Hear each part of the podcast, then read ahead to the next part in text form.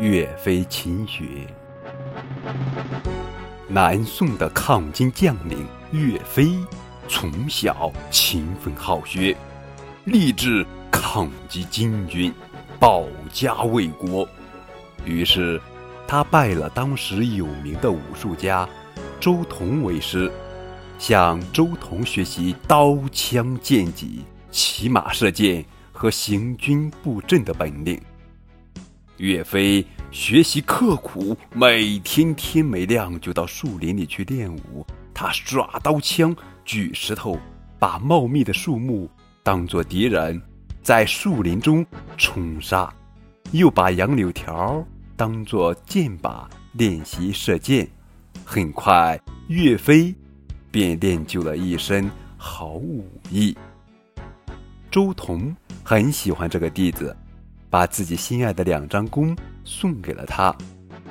周同死后，岳飞经常到老师的坟前去悼念，每次他都要在坟前背一张《孙子兵法》，然后用老师赠送的弓连射三支箭，表示没有荒废文武两方面的学业。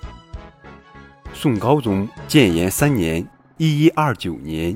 金军南侵，渡过长江天险，很快就攻下临安、越州、明州等地。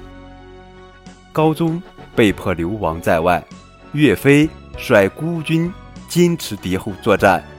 他先在广德攻击金军后卫，六战六捷；又在金军进攻常州时，率领部下奔赴救援，四战四胜。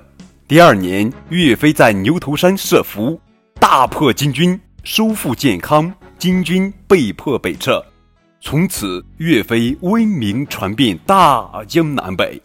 七月，岳飞升任通州镇抚使，拥有人马万余，建立起一支纪律严明、作战骁勇的抗金劲旅——岳家军。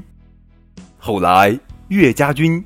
又大破金军精锐铁骑兵、铁浮团和拐子马，乘胜进占朱仙镇，金军被迫退守开封，士气沮丧，发出“汉生意，汉岳家军难”的哀叹，从此不敢出战。